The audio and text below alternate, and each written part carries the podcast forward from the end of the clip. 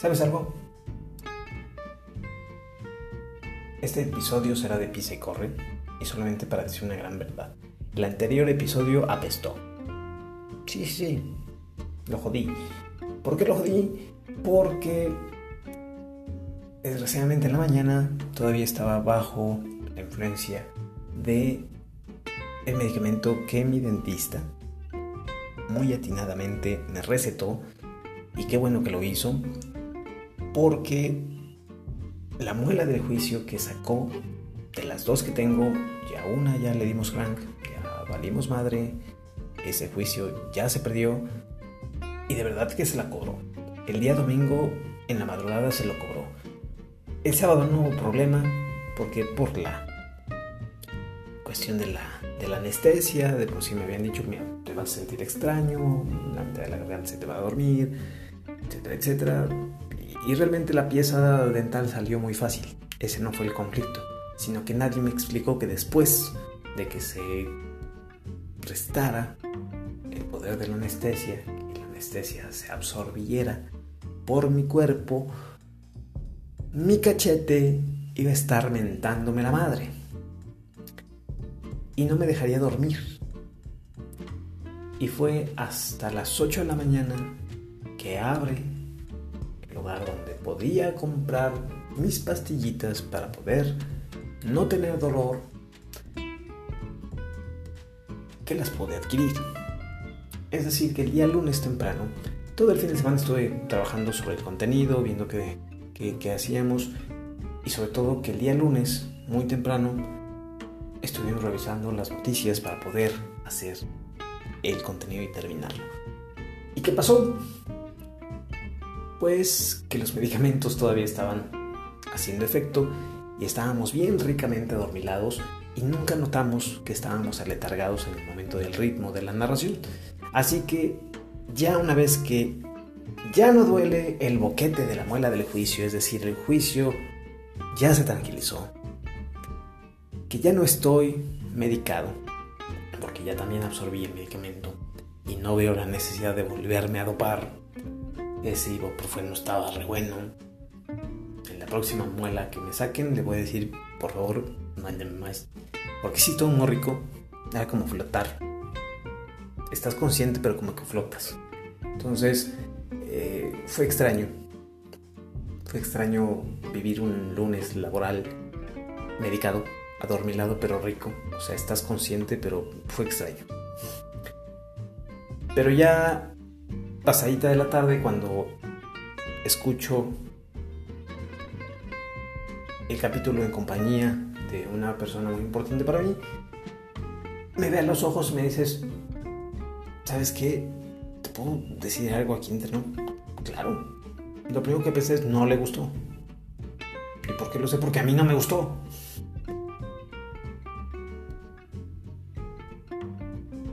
Las personas me dicen, eres muy detallista, es muy observador,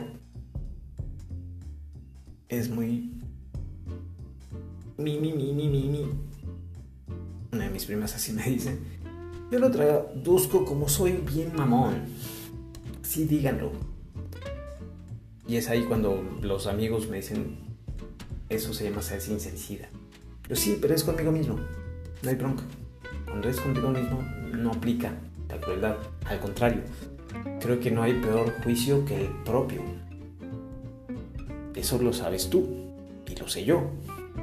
¿Por qué? Porque estamos encerrados en este cuerpo, en estos músculos, en esta piel. Y hay algo que mueve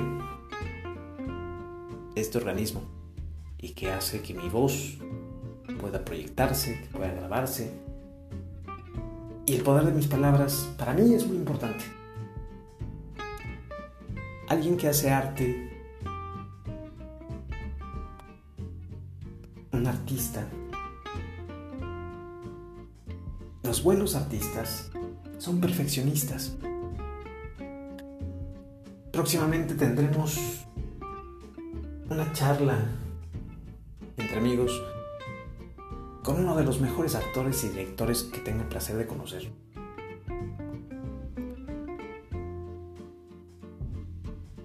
estábamos en planeación de algo, de trabajar en conjunto. Cuando llegó la pandemia nos mandó a la chingada todo nuestro trabajo a los artistas. Yo venía produciendo eventos de humor y estaba cerrando tres bares, tres lugares en donde hacer show. Después de casi dos años estar picando piedra en ese aspecto en Puebla Capital. Y Puebla Capital es un desmadre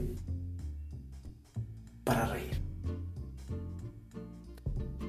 Hacer reír a Puebla es un pedo. Pedo en toda la profundidad de su significado. Y de esos largos, profundos, que tantito los y te llora a ti mismo en los ojos, de esos feos, que sabes que tienes que salir corriendo de ahí porque si no mueres. Así. Es un pedote. Es más fácil hacer llorar a Puebla. Si no, mandan una pandemia. Y aún así, son capaces de decir, eh, no existe. Mm. Yo no sé si existe o no exista. Tengo gustos exóticos. Me refiero a que me encanta leer historias alternativas. De todo. Gusta investigar.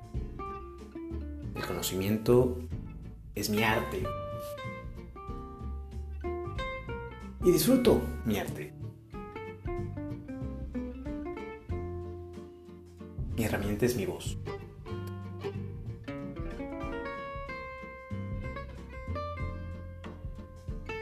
Y la cueva, además de que está experimentando y que está encontrando cuál es el formato y el cual tengo el orgullo de poder compartirlo en esta grabación, la entrevista. La entrevista de comedia. Un humor de revista. Podemos hablar de todo. Para conocer más.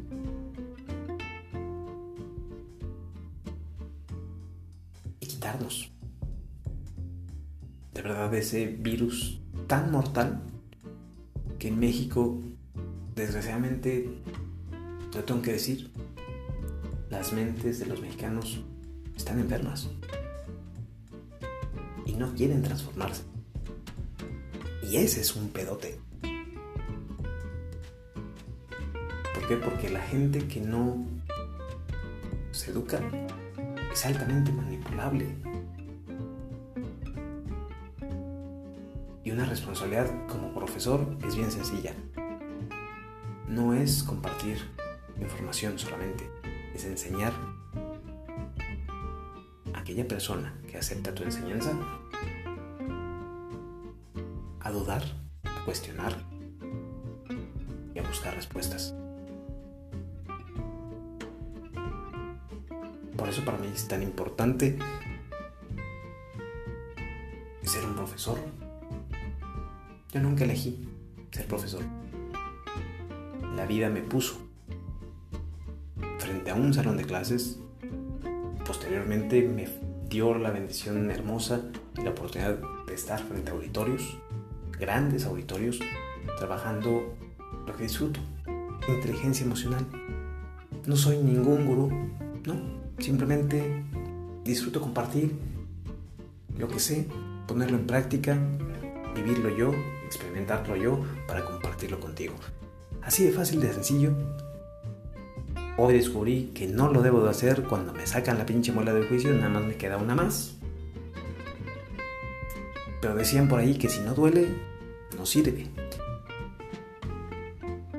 Y como a mí no me gustó el anterior capítulo, lo voy a dejar ahí nada más para recordarme de vez en cuando que también estoy medio pendejo. Más cuando me tomo pastillas de 500 gramos, miligramos, no sé cuánto sea. El caso que fue una patada directa a una relajación total. En donde sabes que estás bien, pero te mantienes relajadito y dices, ok, no me duele nada, ni el cachete, ni la cabeza. Es más, ni los pies. Es más, ¿dónde están mis pies? Y hoy me lo dijo, oye, vienes muy de buenas. ¿Qué te pasa? Y yo, no, no, es que estoy medicado. Y después descubres lentamente que tu audio tiene un ritmo totalmente cansado, la información está muy bien, pero el ritmo no. Dices, ya la cajeteé. Y como esto no queremos cajetearla tampoco, hasta aquí mi reporte para todos ustedes. Prometo ya no cajetearla tanto. Descansen. Desde la cueva, que hoy se va a dormir no tan antipendeje, un poquito, un poquito. Cuídense mucho, vibren bonito y nos escuchamos luego.